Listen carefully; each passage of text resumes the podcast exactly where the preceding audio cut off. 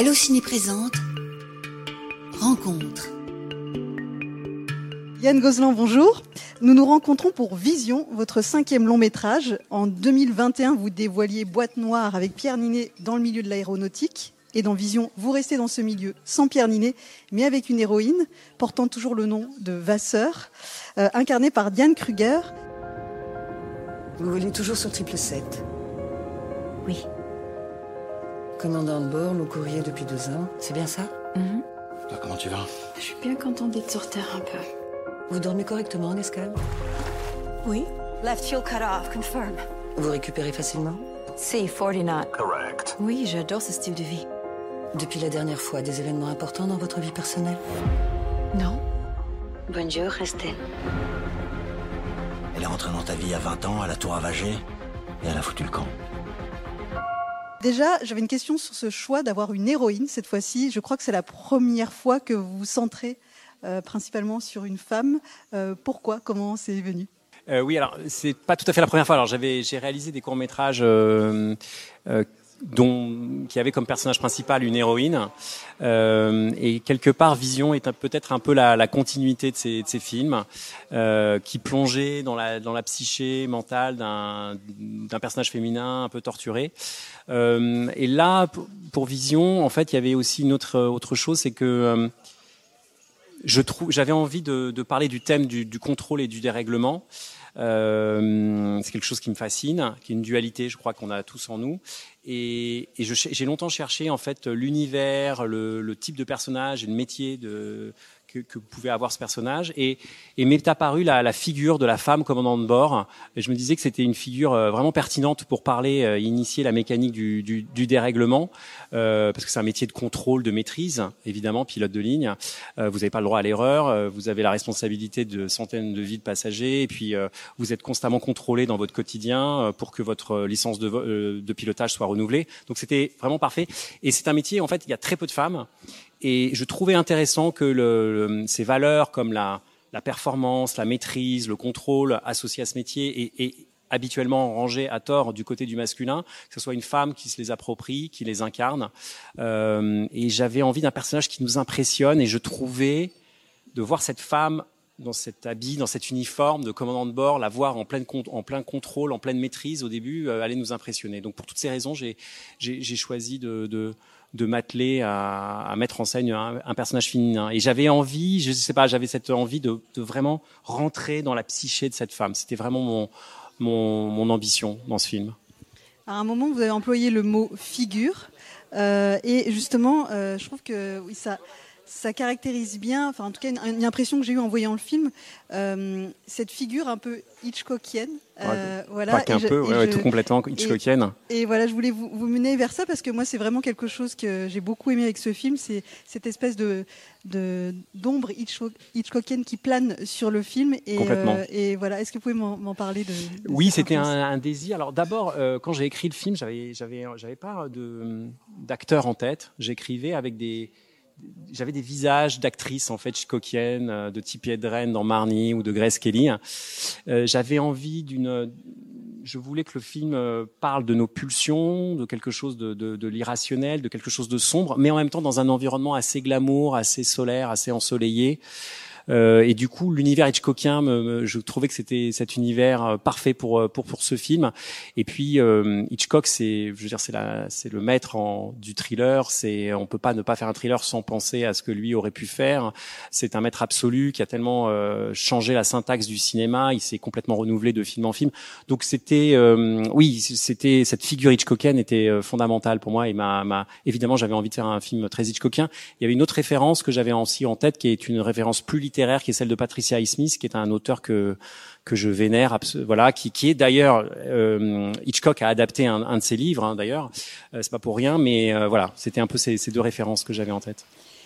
Et alors, un personnage auquel j'ai beaucoup pensé ou, ou, un film, alors je ne sais pas si vous serez d'accord, en tout cas j'ai une vibe Basic Instinct, Oui. euh, un, peu- un peu le côté euh, euh, thriller, alors c'est pas érotique, mais quand même quelque chose qui s'en dégage d'un peu, d'un peu chaud, d'un peu sulfureux. Mhm. Euh, et je voulais savoir si c'était quelque chose que vous aviez en tête. Enfin, il y a des, des moments où on pense un peu à Sharon Stone, voilà, et c'est un compliment. Voilà, je trouve qu'elle est, voilà, elle est. Enfin, ça faisait un petit moment qu'on n'avait pas vu Diane Kruger d'ailleurs dans un film euh, français. Ouais, Et je trouve que voilà, elle est très. euh, vous parlez d'impressionner tout à l'heure, elle est impressionnante dans ce rôle un peu de, de femme fatale aussi. Ah, je- moi, je dirais qu'elle, c'est la femme fatale, c'est pas elle, c'est plus Martha Nieto. Euh, voilà, et je pense qu'elle est, elle est, contrairement à Sharon Stone, elle est vraiment dans un dans un personnage. Euh, je pense quand même plus ambivalent, enfin qui est un personnage au départ euh, plus ancré dans le réel et qui va complètement dérailler. Je crois que c'est vraiment très différent. Il y avait un climat en fait que je cherchais plutôt. Euh, je voulais pas forcément dans les scènes sensuelles entre euh, Diane Kruger et Martha Nieto. Ce qui m'intéressait pas, c'était pas l'acte en lui-même, mais c'était de- d'essayer de, capter le trouble, le- le- l'obsession amoureuse qui va faire sauter les verrous du contrôle et qui va répondre à un besoin féroce euh, chez Estelle, qui est le personnage qu'incarne Diane, de ce besoin de lâcher prise, d'abandon. Donc c'était vraiment ça qui m'intéressait. Et pour le côté Basic je crois que c'est, j'avoue que ça a été une référence musicale énorme pour moi. Je vénère, je pense que c'est l'une des plus grandes euh, bandes originales de l'histoire du cinéma avec les musiques de Bernard Herrmann. Euh, c'est ce qu'a fait euh, Jerry Goldsmith, c'est- prodigieux. Le, film de, Verhoeven, qui est un immense cinéaste, mais ne serait pas ce qu'il est aujourd'hui, ne serait pas devenu iconique sans la musique de, Jerry Goldsmith. Et c'est pas le cas dans tous les films. Donc c'est- une musique qui m'a éno- énormément accompagné depuis adolescent. Enfin, j'a- j'adore ce, ce, ce- ce- cette musique. Donc, je pense que ce côté-là, peut-être que vous avez vu, c'est peut-être la, la référence vraiment musicale. Et Philippe Rombi, je lui parlais énormément de Jerry Goldsmith, euh, de d'avoir euh, quelque chose de, signe, de sinueux, vous savez, de tortueux, de, de toxique, quoi, d'avoir un parfum comme ça, un peu un peu inquiétant, un peu étrange, euh, qu'on n'arrive pas à bien déterminer, qui est sournois. Voilà, c'était qui devait irriguer tout le film. La musique joue un rôle central dans le film. Non, mais c'est exactement ça. C'est d'abord en entendant la musique que, Ouais. que j'ai pensé à ce film, et puis après, voilà, j'ai. Ça m'a évoqué un peu Sharon Stone, mais oui. effectivement, les, voilà, C'est pas plus- les mêmes films. Ouais, c'est plus et puis c'est ouais. plus Martha Nieto. Ouais, Pour le coup, euh, la, la, la femme euh, plus femme Ouais. fatale, je pense. Et d'ailleurs, Martha Nieto, euh, il me semble pas qu'on l'avait vu jusqu'ici dans un film euh, français.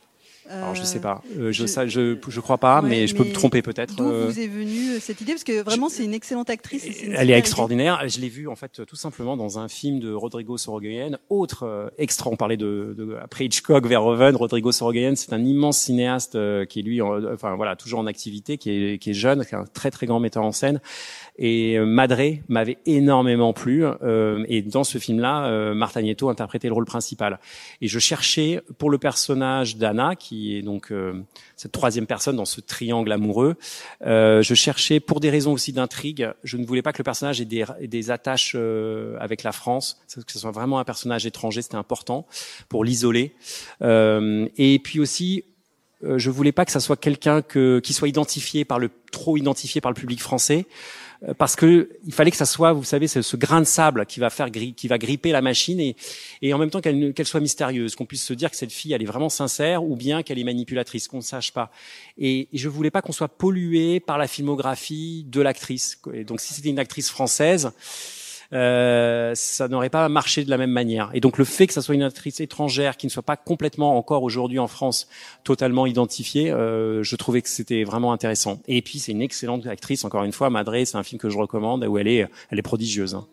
Ah, Puisqu'on parle des acteurs, faisons le tour complet avec Bah oui, Mathieu Kassovitz. Mathieu, bien sûr. Ouais, alors comment- Euh, Mathieu, c'était tout de suite. euh, J'avais besoin, si vous voulez, d'un d'un comédien qui puisse euh, incarner un personnage au départ euh, très bienveillant, très protecteur, rassurant, qui amène ça tout de suite à l'image, mais que dans un deuxième temps, il amène une couleur euh, plus inquiétante, plus menaçante.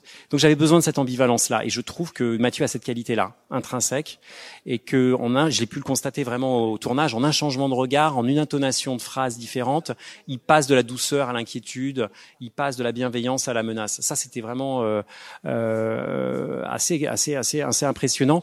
Et j'aimais bien aussi chez lui le fait que ça soit un, un acteur euh, euh, viril. Et par rapport à un personnage qui est dans une situation de fragilité et d'insécurité, parce que sa femme, il sent que sa femme commence à, à lui échapper, euh, je trouvais que cette, cette contradiction-là était intéressante. Et sans trop dévoiler de choses, mais le fait qu'il soit metteur en scène, cette, cette figure du, du, du, metteur, enfin du metteur en scène qui orchestre les choses dans l'ombre, je trouvais que c'était un petit indice semé dans l'esprit du spectateur qui était intéressante. C'est rare que j'aborde la, la, question des décors dans un film, mais là je trouve que ça joue un rôle central. Ça oui. joue un rôle central, et donc j'ai découvert dans le générique que cette maison donc existe vraiment. Donc c'est la maison Estelle, c'est ça? Alors la maison, ouais. non, on l'a appelée comme ça. Ah, Alors la, comme ça, la, la maison de l'héroïne, Ouais. donc euh, la maison où habite la- le, le personnage principal, qui est incarné par Diane Kruger, et aussi son mari, euh, donc incarné par Mathieu Kassovitz. Donc c'est une maison euh, construite par un architecte Ricciotti. C'est une maison pratiquement tout en verre. Euh, je trouvais que c'était euh, avec ce couloir de nage assez assez assez impressionnant. Et j'avais envie d'une maison. ça m'avait, j'avais pour ce film, je, je m'étais documenté auprès de, j'avais interviewé pas mal de commandants de bord, de pilotes de ligne, et j'avais eu une, une- un, entretien avec une pilote, et j'avais été un peu marqué par l'intérieur de la maison de cette femme, qui était, euh, mais, mais c'était une sorte de, de- tout était extrêmement bien rangé, mais ça en devenait presque limite pathologique. Il y avait un truc très clinique euh, chez elle, euh, et que j'ai voulu euh, essayer de d'intégrer dans cette maison-là, même si en, en donnant l'impression que c'est une maison très glamour où on a on a vraiment envie d'y aller parce qu'il y a une vue imprenable sur euh, sur la mer, sur la vue une vue magnifique, un couloir de nage exceptionnel. Mais pour autant, il fallait qu'en même temps il y ait un quelque chose de de clinique, d'un peu froid, qui nous met mal à l'aise. Et aussi euh, quand, quand vous êtes dans des maisons comme ça, vitrées, il n'y a aucun endroit où vous pouvez vous cacher. Vous êtes vu de partout. Donc il y a aussi l'idée qu'on peut être observé. Ça crée une menace. Et l'autre maison, il y a une autre maison dans le film qui est très importante, qui est la maison où, euh, de, habite Marta Nieto, le personnage de Marta Nieto, qui est sur la plage, qui est une maison de style Bauhaus un peu euh, années 70, euh, qui est dans son jus. Ça, c'est une maison qu'on a vraiment construite de A à Z. Euh, La façade a été construite sur la plage et l'intérieur de la maison a été construite en, studio. Et c'était vraiment important parce que je j'ai longtemps cherché la maison de mes rêves, c'est le cas de le dire, mais elle- c'était une c'était une maison qui était euh, que j'avais pensé, qui était dans mon esprit, qu'on pouvait pas trouver, et j'avais des, des besoins de circulation très particuliers dans le film. Donc euh, de pouvoir le construire en studio, j'ai pu faire exactement les plans que je que je souhaitais. Et c'est il y a un côté labyrinthique dans cette maison qui est pour moi comme une projection un peu mentale de la de la psyché de du personnage de Diane. Eh ben, ça tombe bien parce que justement, je voulais parler un peu de ça, de, de ce qu'on ressent euh, Mhm. en voyant le film. Euh, J'ai senti probablement cette envie qu'on soit euh, souvent désorienté, voilà, qu'on on sache. Comme le personnage Ouais, principal est- ouais. est complètement déréglé effectivement et Ouais. désorienté tout à fait. hein. Et donc, finalement, on, ça, laisse, ça nous laisse beaucoup de place. euh, ça laisse beaucoup de place à l'imagination. On, on sait, euh, voilà, on sait jamais trop si on est euh, dans un cauchemar, si c'est la réalité. Totalement, ouais. oui. C'était vraiment mon envie de jouer avec le spectateur, de faire un, un film ludique en fait, où vous vous questionnez en permanence pour savoir est-ce que vous est-ce que vous voyez c'est la réalité ou est-ce que c'est une projection euh, mentale? Est-ce que euh, Estelle euh, a raison de s'inquiéter de la disparition de son ami Est-ce qu'elle a raison de faire des liens de causalité entre ce- ces cauchemars et, euh, et la disparition d'Anna Ou était, est-ce qu'il lui est arrivé quelque chose de grave Ou est-ce qu'elle fait un délire d'interprétation paranoïaque? Enfin, on se pose une multitude de questions. euh, il y a des doutes en permanence et du coup, je, je crois que ça pousse le spectateur à être extrêmement actif, à, à se projeter dans le film, à essayer de deviner ce qui se passe. Et ça, ça rend, euh, je trouve, l'expérience euh, euh, ludique. Et c'est vrai que par le travail sur le son, on a une, une, une expérience qui est aussi euh, vraiment euh, immersive aussi, et très sensorielle. C'est un film qui est un voyage en fait, qui, qui est c'est pas un film, euh, c'est une expérience non verbale, hein, je pense, et c'est profondément ce qui est l'essence pour moi du cinéma, quoi, de faire un voyage viscéral euh, à travers ce que permet le cinéma, l'image et le son, quoi. C'était déjà un peu le cas dans Boîte Noire, mais j'ai l'impression que là, vous allez encore plus loin. Euh, Complètement. J'avais envie d'aller, de, de pousser les curseurs plus loin, effectivement, de, de jouer encore plus sur le, sur la forme, de, de, de, de lâcher les amarres, de, de, m'abandonner. Et je crois que le meilleur moyen de, d'apprécier le film, je pense, c'est de, de ne pas le voir avec un, un- un- comment dire, un, un regard trop, trop, trop rationnel, trop rationaliste, mais plutôt de, vous parlez d'imaginaire. Je pense qu'il faut le voir avec des critères euh, de l'imaginaire, de, de se laisser happer, de, de s'abandonner par le, par le film. Est-ce que de ce fait, ça a nécessité un long travail de montage et peut-être le plus, le plus long travail de montage, ou bien tout était très clair pour vous alors, ce qui est, c'est étrange ce que vous dites. Enfin, c'est intéressant parce que c'était exactement ce que je pensais. Je m'étais dit, oh là là, le montage va prendre des plombes parce que on va se dire, c'est un film qui permet de jouer tellement avec les images, puisque c'est le principe du film, c'est quand même une femme qui fait des rêves, qui est assaillie d'images. D'ailleurs, elle sait plus ce qui est vrai, ce qui ne l'est plus, hein, de vision, etc. Donc, on se dit, on peut faire un peu n'importe quoi. Et en fait, ce qui se passe, pas du tout. C'est qu'à un moment donné, le, le vous ne pouvez pas, c'est-à-dire que le, le, ça ne fonctionnait pas. Il fallait rester, euh, et c'est pour ça que le scénario aussi, euh, le travail sur le scénario a duré aussi, autant de temps parce que euh, c'était c'était un, un, travail délicat puisqu'on joue en permanence sur entre les rêves et la réalité, tout en essayant de ménager le suspense. Donc c'était c'était quelque chose de, de, de, de pas simple, mais après au montage, on a en fait on a suivi globalement. Il y a eu très peu. Alors on a on a on a resserré le film, hein, mais, mais finalement, dans la chronologie euh, des séquences, très peu de choses ont, ont changé. Non, mais finalement, ça se voit parce que les enchaînements sont très fluides.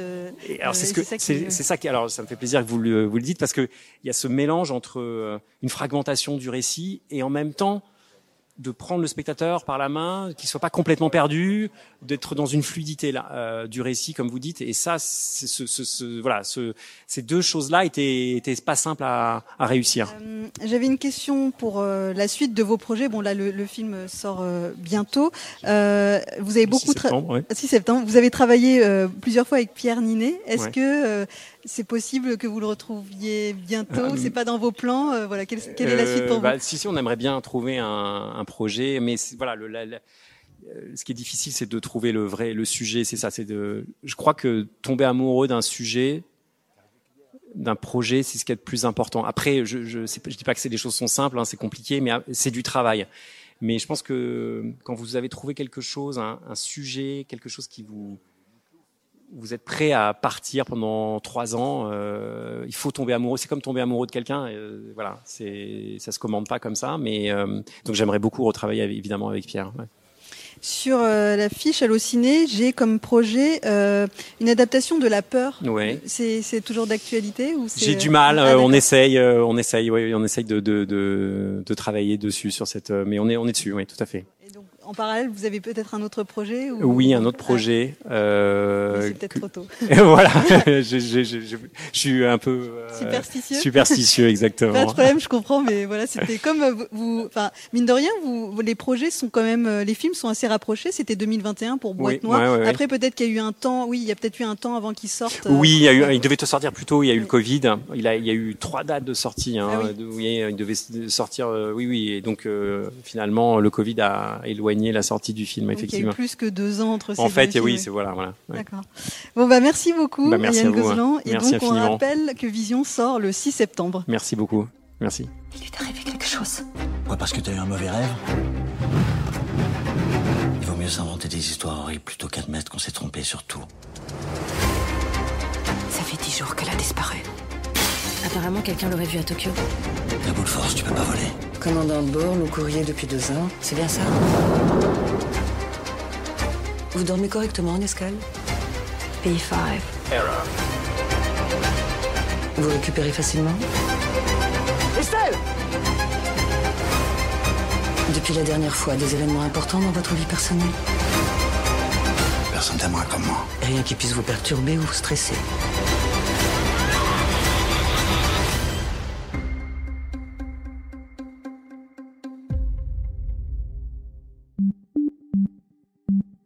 Allociné,